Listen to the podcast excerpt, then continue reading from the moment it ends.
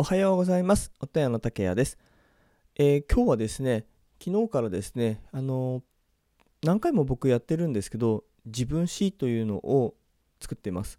えーまあ、自分史というのはですね、まあ、生まれてからですね、まあ、小学校ぐらいからでいいと思うんですけど、小学校から今に至るまで、え人生の転換期みたいなものが多分あると思うんですよね。えーまあ僕だったらま高校受験失敗したとかですね、え中学の時は何だろうな、まああの部活ですねバスケット部に入ってて、え毎日毎日あの過ごしていたかなというところとあとは学校の生活、まあ、どういうところが楽しかったかどういうところが、まあ、つまんなかったかといったところで、えーどんな先生に教わっていたのかっていうのをもう覚えている限りどんどんどんどん書き出してみるんですよね。そうするとですね、まあ、あとは運動会、まあ、最近まあ子供がまたあの学校に入ったことでまた学学生時代のことをちょっと思い出してくるんですよね。なので、えーその気持ちをですね、えーその自分史を書くことでもう一度ブラッシュアップすることができるんですよね。そうすると何がいいかなと思ったのがですねあのあの時の気持ちに戻れるんですよね。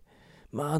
戻れるかどうかっていうのはちょっとまたあのその人にそれぞれなのかもしれないんですけど今あの例えば学この間も入学式で学校へ行ってまあ教室まで一緒に行ったんですけど、まあ、学校の雰囲気ってこんな感じだよなってあのまあ綺麗でも古くてもですねあなんかこういう雰囲気ってあったよなみたいなのを思い出したんですよね。それであのまあ1年半ぐらい前にですね一度自分史を書いたんですけど